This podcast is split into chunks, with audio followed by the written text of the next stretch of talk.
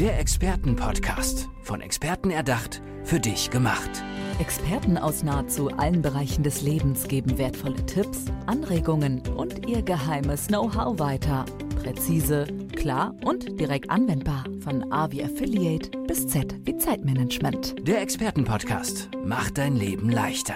Willkommen zurück hier beim Expertenpodcast. Und ich habe heute einen sehr spannenden Gast für euch im Studio. Er selbst ist Reiseleiter für die menschliche Psyche. Ist auf jeden Fall ein Titel, der äh, auf jeden Fall sehr viel hermacht. Sehr schön, dass du hier bist, Fried Günther Hansen. Herzlich willkommen. Hi, grüß dich. Schön, dass du hier bist. Lass uns über deine Arbeit sprechen. Was genau muss man sich denn unter Reiseleiter für die äh, menschliche Psyche vorstellen?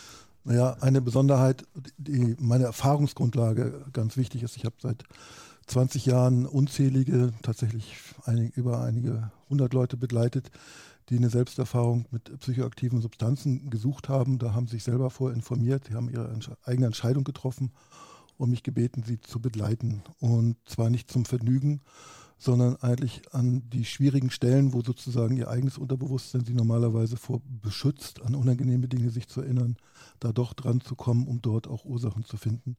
Für die Probleme, die sie privat wie beruflich haben, wo es letztlich immer ja, was ein defizitäres Gefühl geht. Mhm.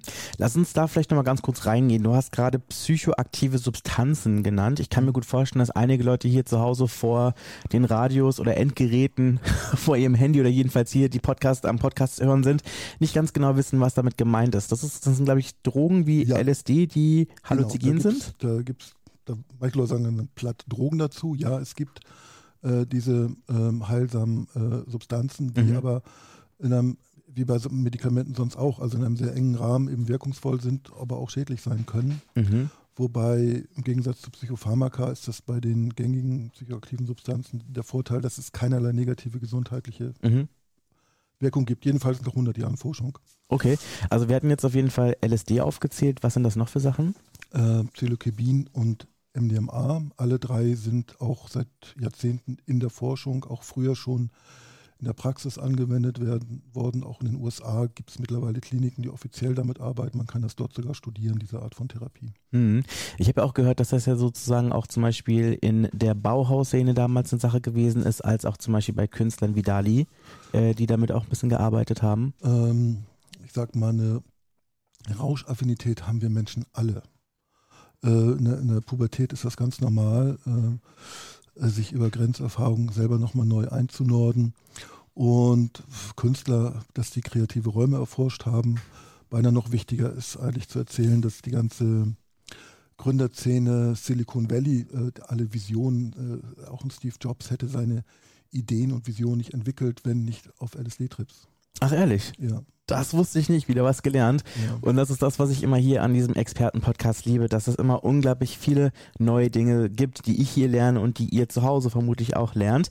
Aber lass uns nochmal zurück auf deine Arbeit kommen. Also ähm, mit psychoaktiven ähm, Substanzen sich selbst besser verstehen lernen.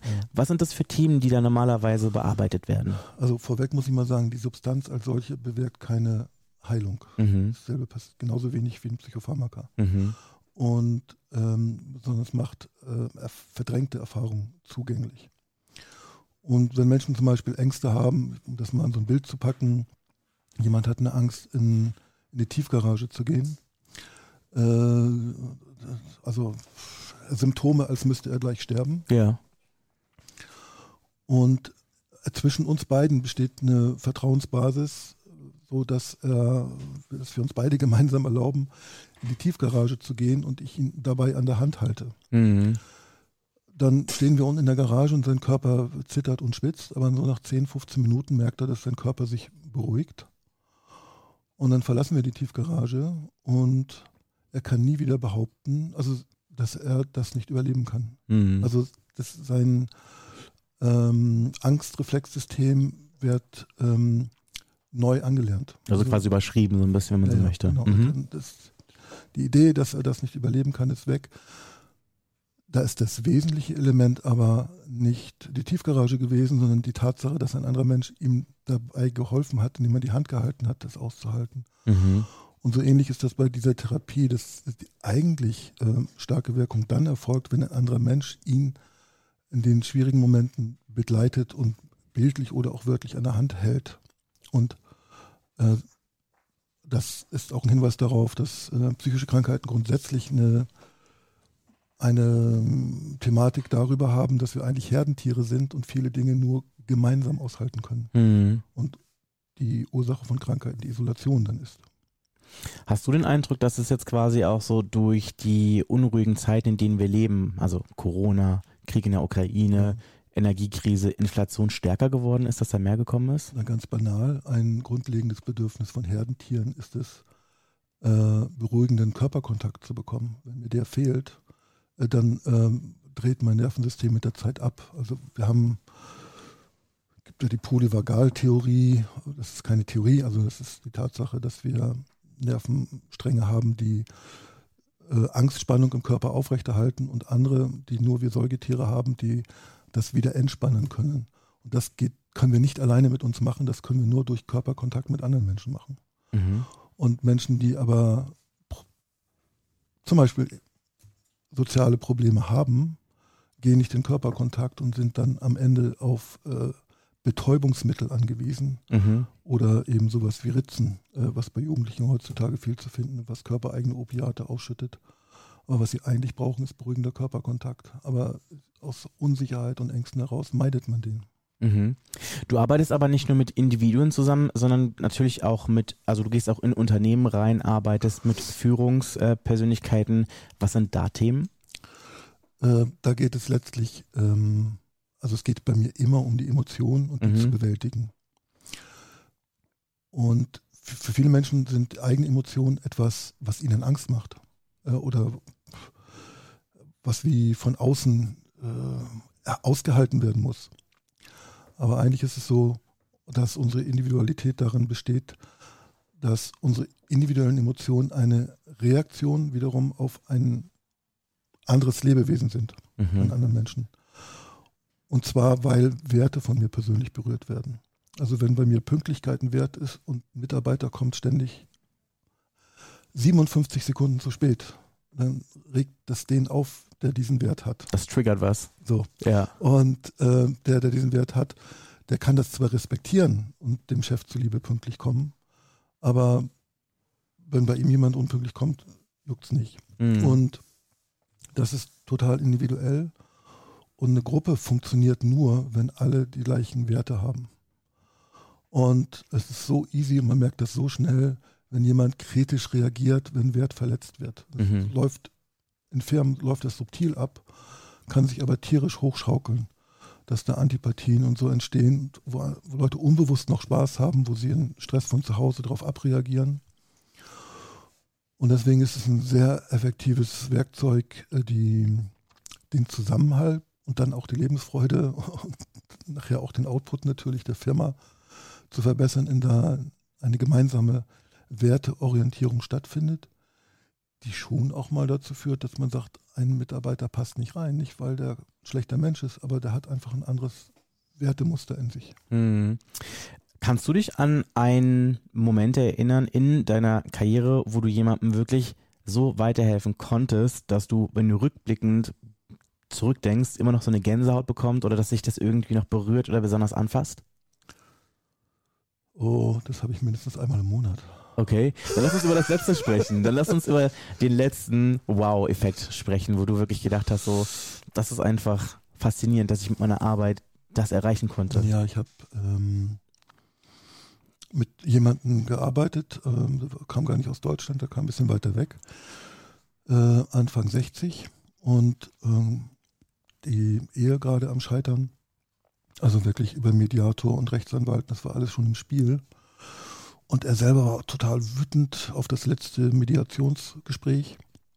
Ähm, und in der Sitzung, die wir gemeinsam hatten, und das ein wichtiger Faktor an diesen Intensivsitzungen, ist dann eben auch, dass man über vier Stunden an einem Punkt bleibt, wo man nach 50 Minuten gar nicht hinkommen kann, wenn normalerweise eine Therapiestunde zu Ende ist. Aber so nach ähm, etwas über einer Stunde ähm, war, kam plötzlich hoch, dass er als Sechsjähriger eine Mandeloperation hatte, dann hat er seine Mutter und der Arzt hatten ihn überredet, nein, gezwungen.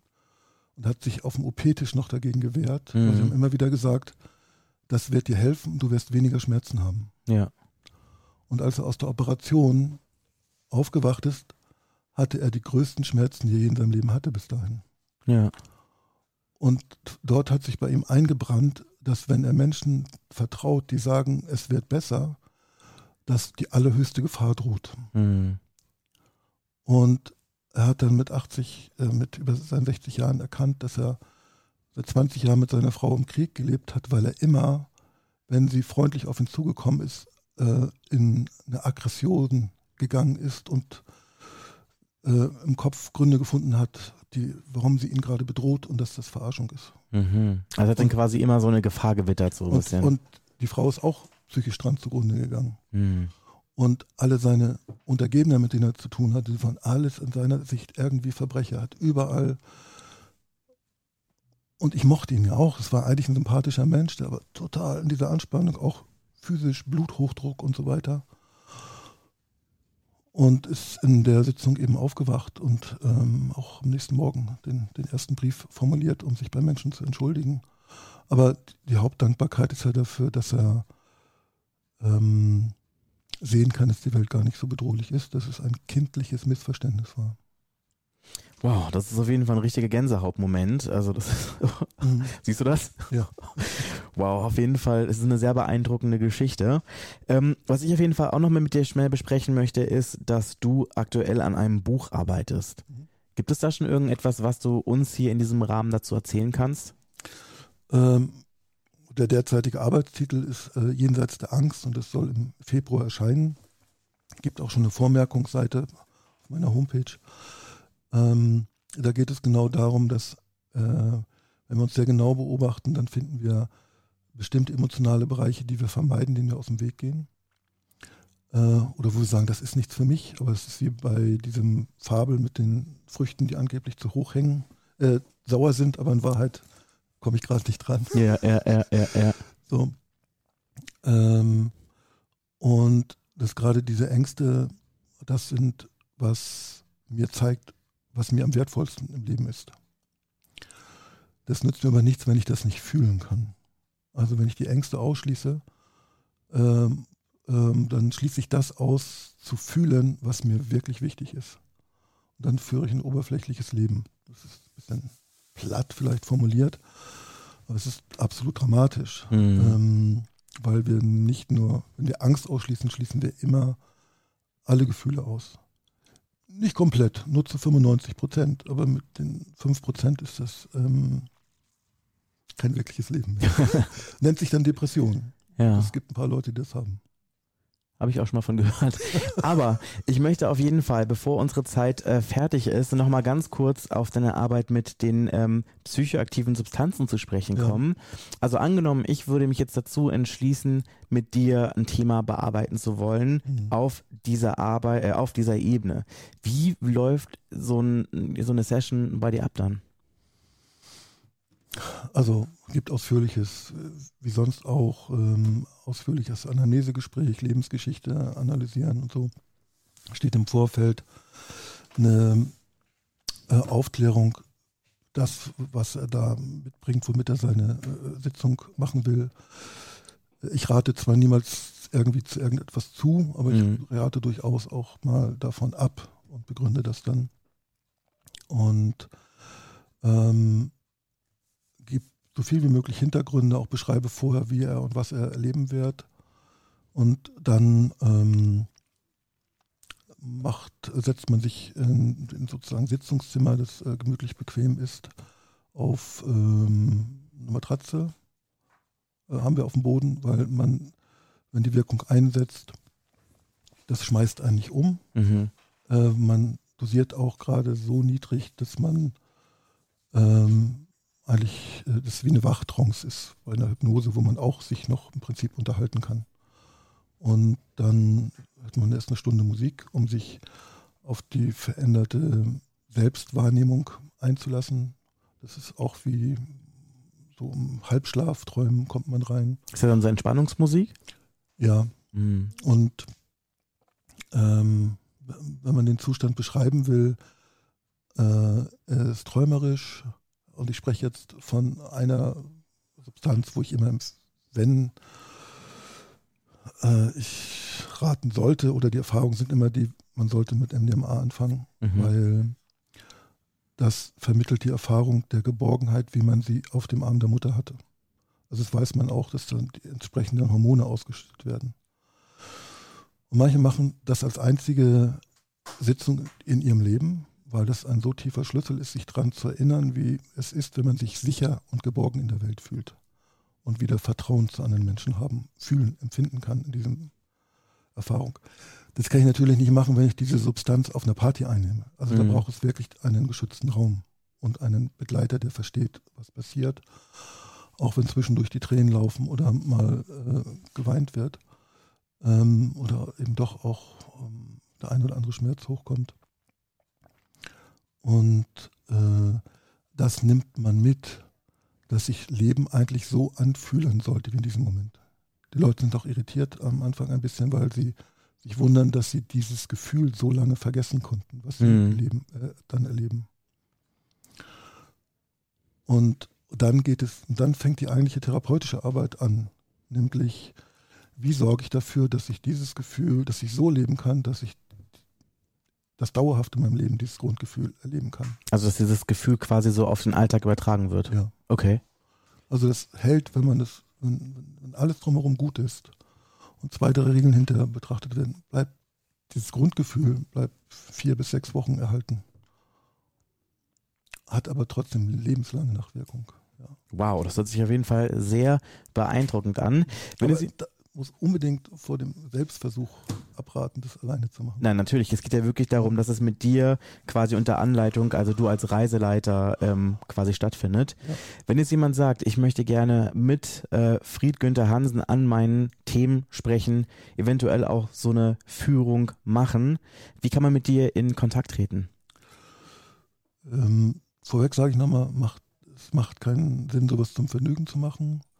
Es gibt auch andere Leute, guck im Zweifelsfall auch andere Leute an. Äh, es gibt mehr Guides für sowas, weil was auf jeden Fall gegeben ist, du musst absolutes Vertrauen haben zu den Menschen, die dich begleitet. Und das ist etwas, was dir dein Körper sagt, was du nicht anhand äußerlicher Merkmale, deswegen immer erst ein persönliches Zusammentreffen Mhm.